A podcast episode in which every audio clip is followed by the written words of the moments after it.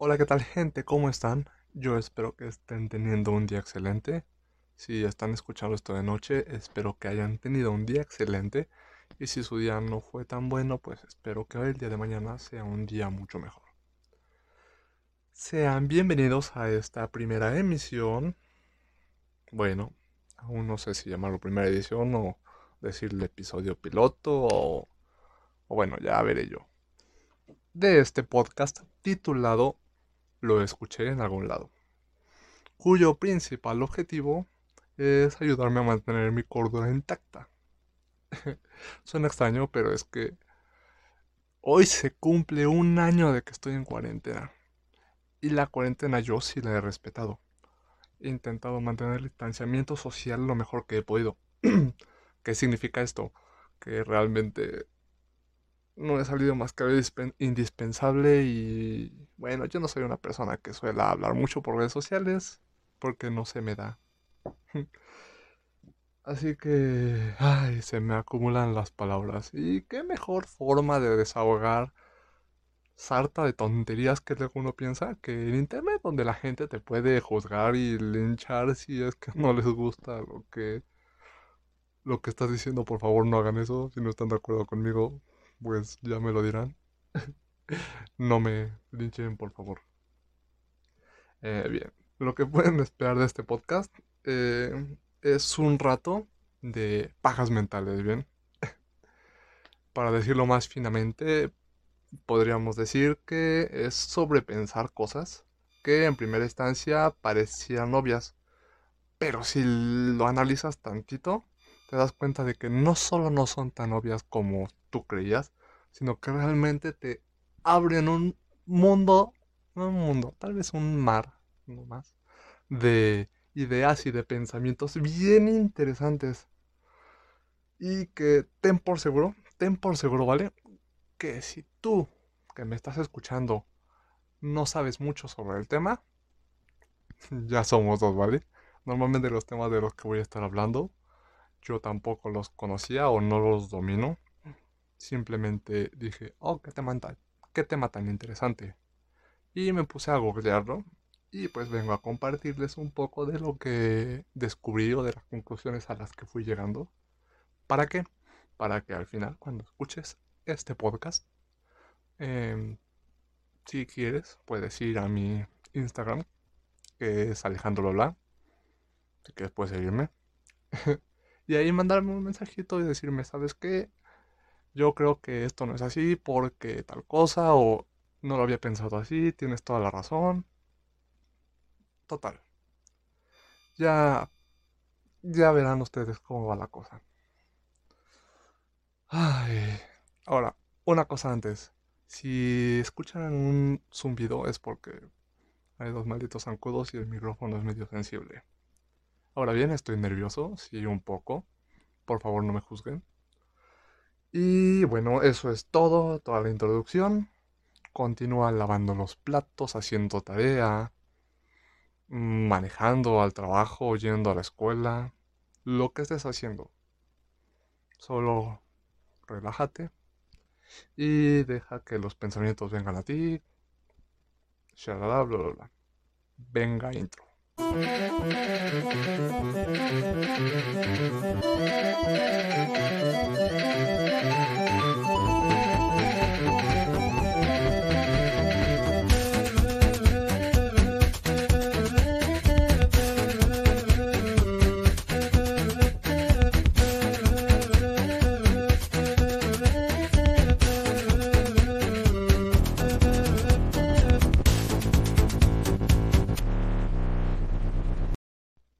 bueno, gente. Este primer episodio me gustaría tratar un tema bastante divertido de hablar, bastante controversial. Es muy extraño, ¿vale? Eh, todos hemos pasado por esa conversación en algún momento. Conversación por decirlo bonito, porque probablemente acabó en un debate o una discusión donde todos tenemos conocemos a alguien que siempre le gusta ganar las discusiones y probablemente volvió tedioso este tema, pero todos hemos pasado por ahí. lleva cientos de años rondando la pregunta por las conversaciones. Y no es otro más que el tema de que fue primero, si el huevo o la gallina. Probablemente tú me estarás diciendo, o es obvio esa pregunta. Sí, pero ¿qué crees? Que tengo, no sé cuánta gente vaya a escuchar esto, pero probablemente más de una persona, sí. Y si es más de una persona, hay más de una opinión. Algunas personas estarán diciendo, obviamente fue primero el huevo. Y otras personas estarán diciendo, obviamente fue primero la gallina. Yo les estaré diciendo, no tengo idea, por eso este, hice este podcast, ¿vale? Yo soy pro huevo, ¿vale? Yo digo que fue primero huevo. Pero la otra vez estaba en un chat de voz de cierta aplicación que no voy a decir el nombre porque no me patrocinan. Así que, bueno. en este chat hubo un chavito que dijo con toda certeza. Bueno, salió el tema del huevo y la gallina y el chavito dijo con toda certeza. Fue primero la gallina y tengo pruebas. Yo dije, ay, güey, este vato suena más chico que yo y ya de ser biólogo para decirlo con tanta seguridad. y lo que hizo no fue desmentirlo porque es biólogo, no, no, sacó un título universitario, sino que nos mandó una, un link a una noticia científica, lo cual está bien, tiene validez. El chavito lee noticias científicas. En esta noticia decía que, bueno, antes de decirles que decía, por favor perdonen mi inglés porque pues tiene nombres en inglés y probablemente lo voy a pronunciar mal. Pero bueno, decía que científicos de la Universidad de Garwick y la Universidad de Sheffield en Inglaterra llegaron a la conclusión de que la gallina existió antes que el huevo, debido a una proteína hallada en los ovarios de las gallinas. Esta proteína la nombraron como la ovoclevidina 17 y para no estar diciendo eso, pues lo achicaron como la OC17. Cumple una función clave en la formación de la cáscara del huevo. En este sentido, los investigadores sugieren que tuvo que haber un embrión que se transformó en la primera gallina. Aquí estamos hablando de evolución. De que el primer huevo de gallina, o la primera gallina más bien, nació de un animal que no era una gallina. Entonces, concluimos que estos científicos dicen que el huevo sin la gallina no se puede formar, ¿vale? ¿Por qué? Por esta proteína llamada la OC17. Pero esto nos deja varias preguntas sobre qué fue primero el huevo o la gallina. Porque ¿de qué gallina era ese huevo? ¿Vale? Porque todas las gallinas supongo que utilizan esa proteína para crear sus huevos, ¿no? O solamente lo hicieron en una especie. Porque hay muchos tipos de huevos. Algunos en espiral, algunos bien raros, suavecitos. O sea, no entiendo. Ahora, un vato cuyo nombre está muy difícil de pronunciar y yo no lo conocía, la verdad. Según yo, es medio desconocido. Si lo conoces tú y sabes que lo estoy pronunciando mal, porque estoy seguro que voy a pronunciar mal su nombre, por favor no digas está pendejo porque sí lo estoy. Pero este hombre que se llamaba Luis Joseph Papiñau, Papiñu, comentó que un huevo es un huevo de gallina si en su interior lleva una gallina, o sea, un pollo que se va a convertir en una gallina. Igual que si un canguro pusiera un huevo y de él saliera un avestruz, el huevo seguiría siendo de avestruz, no de canguro. ¿Por qué? Porque la especie de la que salió sería un avestruz.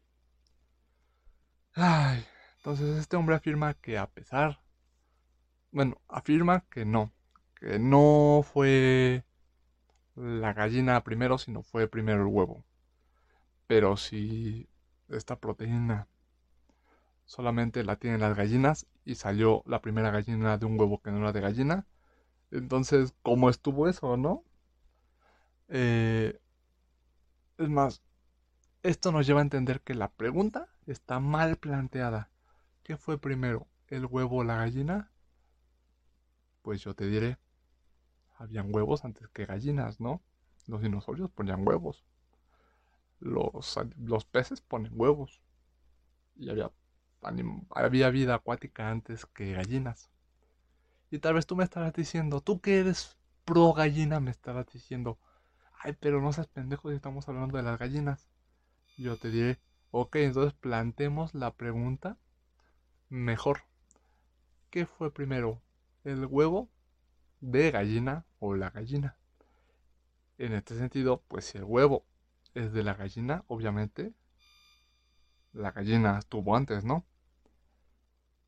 Pero si nos enfocamos a como dijo este hombre, entonces seguiría siendo antes el huevo, por el proceso de evolución. Eh, entonces nos lleva a preguntar, ok, ok, ok, pero ¿qué es la evolución? Si el primer, si la primera gallina salió, nació de un animal que no era una gallina, ¿cómo pasó eso?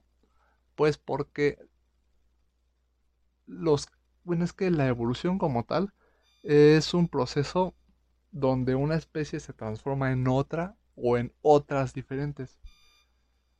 Estos cambios, obviamente no es como que el animalito vaya a evolucionar tipo Pokémon, sino que se dan muy gradualmente. Es como que de repente de la siguiente generación nace con los ojos un poco más grandes, por ejemplo, para poder ver mejor. Yo que sé, ver en la oscuridad tener visión de rayos X o rayos láser como Superman. Eh, obviamente estos cambios solo se pueden dar en el embrión, ¿vale? Antes de que nazca el animalito. Porque pues ya tienen sus genes definidos. Entonces nos lleva a preguntar entonces qué es la evolución. Es un conjunto de cambios que se van dando muy gradualmente, tan gradualmente que pasan muchísimos años, ¿vale? Pasan muchísimas generaciones. Esos cambios son morfológicos, lo que significa que es en su aspecto físico del animal. Y también son eh, en sus genes, ¿vale? Porque ya saben que los genes son los que te dicen cómo vas a estar, ¿no? Si vas a tener los ojos claros, si vas a tener los ojos marrones, entre otras cosas. Además de que también se puede dar en aspectos químicos. Por ejemplo, yo que sé que tus, no sé, alguna glándula que tienes te hace que crezcas más. Y así tus, tus siguientes generaciones van siendo más altas. Esto ya sería un cambio químico y físico. Esto mismo debió haber pasado con las gallinas para que una especie que no era una gallina acabó siendo una gallina, ¿vale? ¿En qué punto se puede decir que una especie pasa a ser otra? No sé, no soy científico. Bueno, no soy biólogo como para decirles esto. Y me puse a investigar, ok, ¿qué animal, de qué animal pudo haber salido esta gallina? Y bueno, me topé con una pared bastante grande porque descubrí que hay 2.629 razas de gallinas domésticas registradas. Bueno, por lo menos en el momento en el que estoy leyendo esto. De las cuales 742 están en América, 1347 están en Europa y 32 están en España, ¿vale? Estos datos según un estudio del Sistema de Información de Diversidad de Animales Domésticos. Yo les advertí que mi inglés no es nada bueno, así que esto es el nombre en español. En inglés dice las siglas DAD, que es Domestic Animal Diversity Information System. Lo voy a pronunciar mal mejor para que sepan que mi inglés no es malo y no sepan a qué nivel, así que lo voy a pronunciar todo mal. Qué buena táctica. Este es un departamento que depende de la FAO, ¿vale? Que es la Organización de las Naciones Unidas para la Alimentación y la Agricultura. También está en inglés, pero no lo quiero pronunciar en inglés para no seguir humillándome, ¿bien? Entonces, 2629 especies de gallinas. O en idioma de gallina, 2000 y pico. espero que les haya espero que les haya dado risa ese chiste malo. Pero bueno, entonces, ¿de qué animal viene cualquier raza de gallina? Eh, pues, si algo me enseñó Pokémon, es que el primer antecesor de las aves de corral que se conoce es el Archaeopteryx, ¿vale? Es el primer antecesor que se tiene que fue un ave pequeña que ni siquiera podía volar. Planeaba, sus alas todavía no daban para poder volar. Solamente se deslizaba por el aire así bellamente. Ya tenía plumas este animalillo. Y sus manitas de T-Rex, como los T-Rex, se volvieron largas, con unos dedos largos para sostener las alas, digamos. Ahora bien, esto sí ya es teoría conspiranoica mía. Llámenme loco. Yo les advertí desde un principio que iban a haber pajas mentales bien extrañas. Así que me perdonarán, ¿vale? Pero eh, me puse a investigar un poco más sobre aves prehistóricas y me encontré con una que se llamaba el Patagonicus. Ojalá lo haya pronunciado bien. Espero que sí. Que su esqueleto es muy parecido al de un velociraptor, uno de estos animales pequeñitos. Y me hizo pensar, ok, se parecen demasiado. ¿Cómo sabemos que realmente, bueno, el velociraptor tiene un esqueleto similar al T-Rex y a la vez al Patagonicus, que era un ave, y el T-Rex era un reptil. ¿Cómo sabemos hasta qué punto eran reptiles y aves? No tenían plumas, empezaba a tener plumas.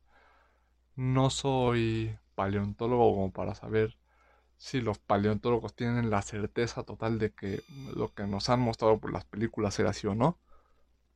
Pero yo suelto ahí la duda, ¿no? Total, ya me fui un poco del tema. El Archaeopteryx fue el primer ancestro de las aves de corral, ¿vale?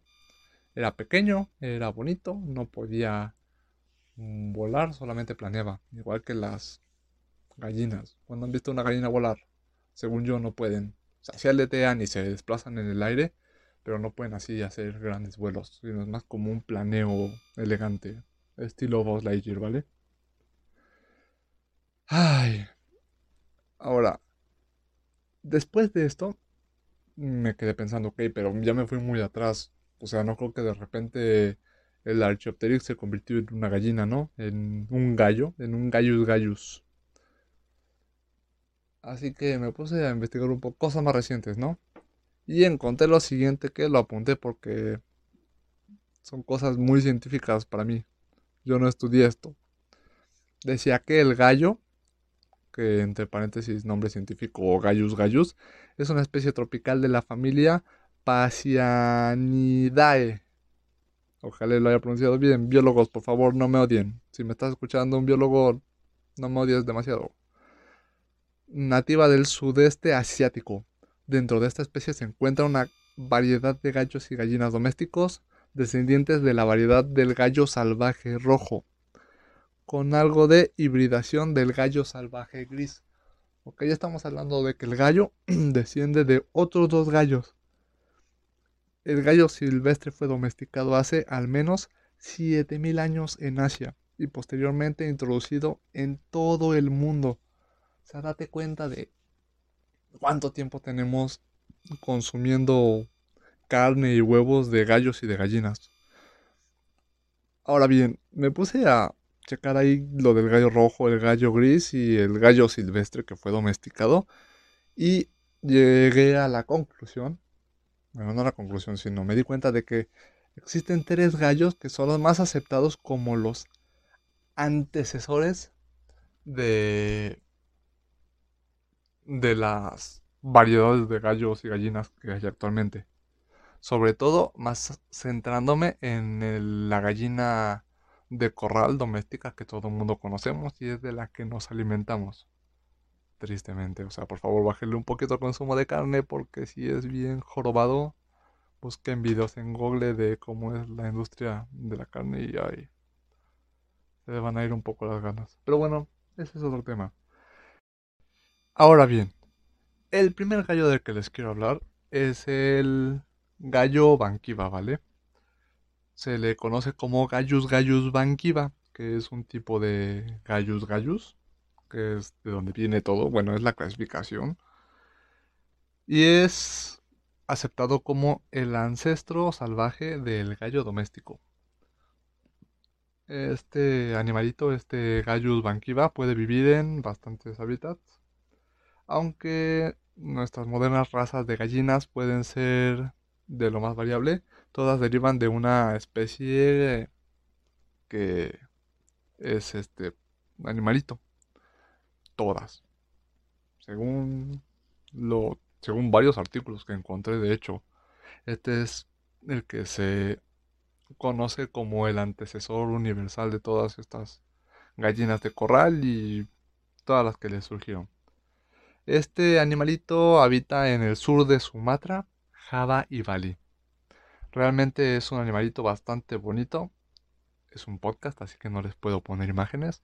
Se lo van a tener que imaginar como yo se los voy a narrar porque porque Dios mío, la imaginación, ¿vale? Su cola tiene una buena cantidad de plumas, eh, sobre todo las que están en la parte más alta de la cola son bastante más largas, por lo cual hace que la cola se haga una especie de gancho en la parte más lejana al cuerpo. Esas plumas son como color verde bastante opaco, pero bastante bonito, como del color de la esmeralda, pero muy, muy, muy opaco. Mm, tiene varios colores. En las alas muestra una especie de coloración naranja intensa, bastante bonita, que contrasta con la cola verde.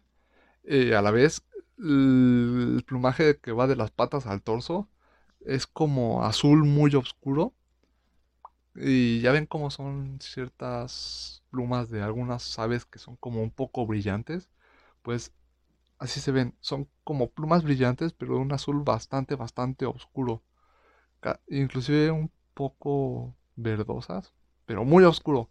Y en las plumas del cuello, de esto que parece como una melena, pero de plumas, son también totalmente contrastan porque son, empiezan en la raíz naranja intenso y va degradándose el color hasta acabar en una especie de amarillo un poco claro. Dense una idea de lo bonito que es este gallo banquiva. Al ser gallo tiene su cresta en la cabeza y la cosita que le cuelga de debajo del pico.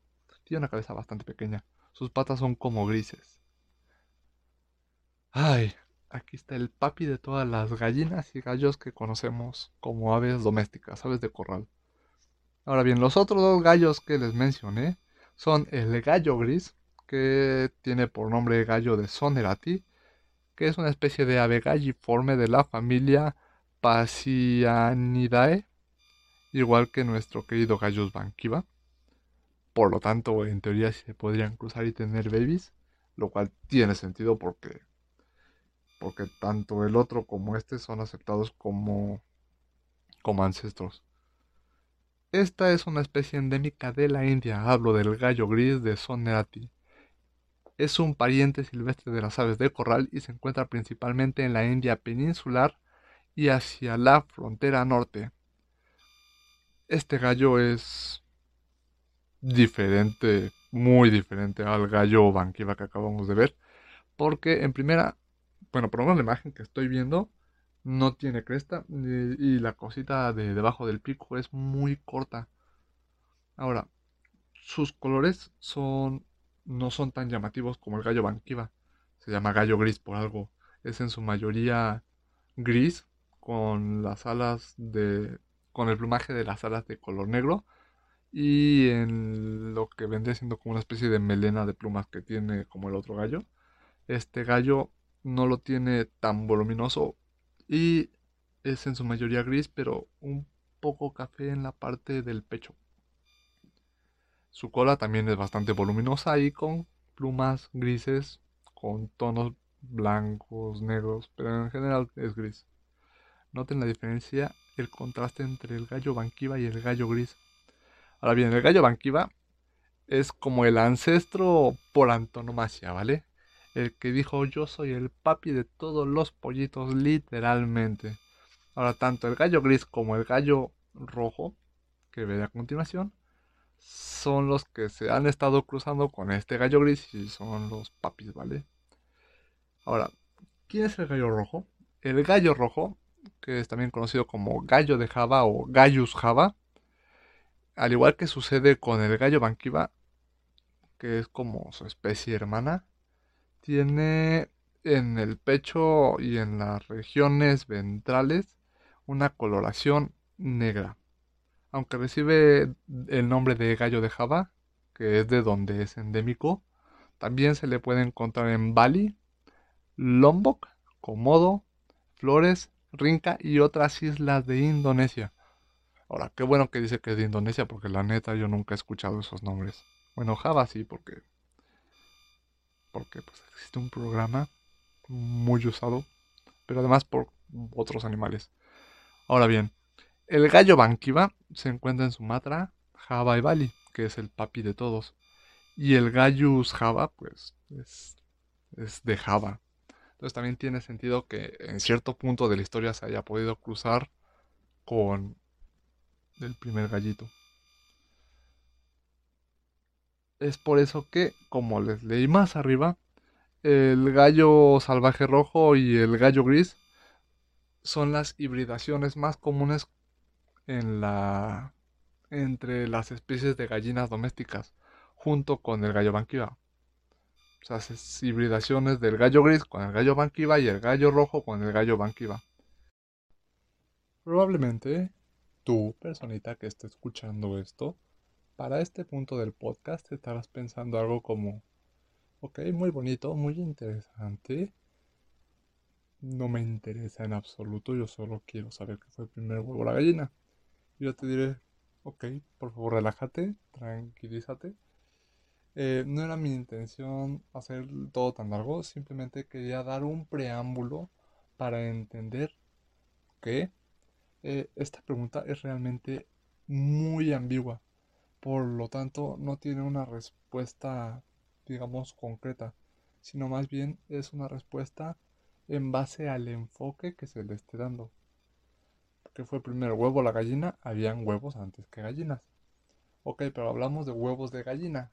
Ah, pues entonces si hablamos de huevos de gallina, solamente las gallinas tienen en sus huevos las proteínas, la proteína OC17, que es lo que él las hace ser así duritos y tener, poder ser huevo de gallina, por lo tanto tendría que haber sido una gallina primero.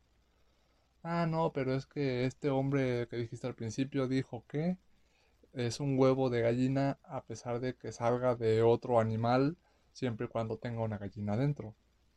Entonces, son tantos los enfoques que se le pueden dar a la pregunta que me interesaba dar un preámbulo tan amplio para que tú, personita que está escuchando esto, puedas tener, formarte tú tu propia opinión y pues impresionar a la gente en charlas así random. No, no es cierto. Eh, como dije al principio, mi interés en esto es que más personas puedan compartir sus ideas sobre temas así de simples conmigo. Y una vez más, los invito a que me puedan contactar a través de Instagram, eh, Alejandro Lola. Tiene el espiar este que está en la miniatura del podcast. Así me van a reconocer. No tengo muchos seguidores, pero si no me quieren seguir no importa pueden mandarme un mensaje para decirme, mira, ¿sabes qué? Yo, en base a lo que dijiste, pienso esto, esto, otro, esto, otro. ¿Estás bien? ¿Estás mal? O, soy un biólogo, decirme, ¿sabes qué? Acá con mi certificado en mano te puedo decir que, con mi título en mano te puedo decir que estás equivocado o que tienes razón. Ese es el objetivo de este podcast. Eh, nada más no sean agresivos, busco críticas constructivas y eso es todo realmente por el episodio de hoy. Si te gustó este episodio, te invito a que estés al pendiente de cuándo voy a estar subiendo los demás episodios, que yo no tengo idea de cuándo vaya a ser. En teoría, pienso hacer de este podcast algo semanal, pero como no tengo idea de edición, y si se me complica, podría hacerlo cada dos semanas en un futuro se vienen temas más interesantes, inclusive un poco más filosóficos. Pero quería empezar con un tema simple, amigable, sencillo, para no asustarlos, ¿no? Voy a sacar acá algo trascendental y que alguien diga, no manches, qué cosa tan aburrida. Mejor que se familiaricen un poco con el estilo que manejo. Y pues ojalá y les haya gustado. No tengo nada más que decir. Ahí está mi Instagram, Alejandro Bla Con H al final de cada bla. Y les deseo un buen día. O noche, no sé a qué me estén escuchando. Aguanten con la cuarentena. Espero que pronto termine. Bueno, ya llevo un año, pero. Pero bueno, ya después de un año ya debe estar más cerca de terminar, ¿no? Eso es todo y chao.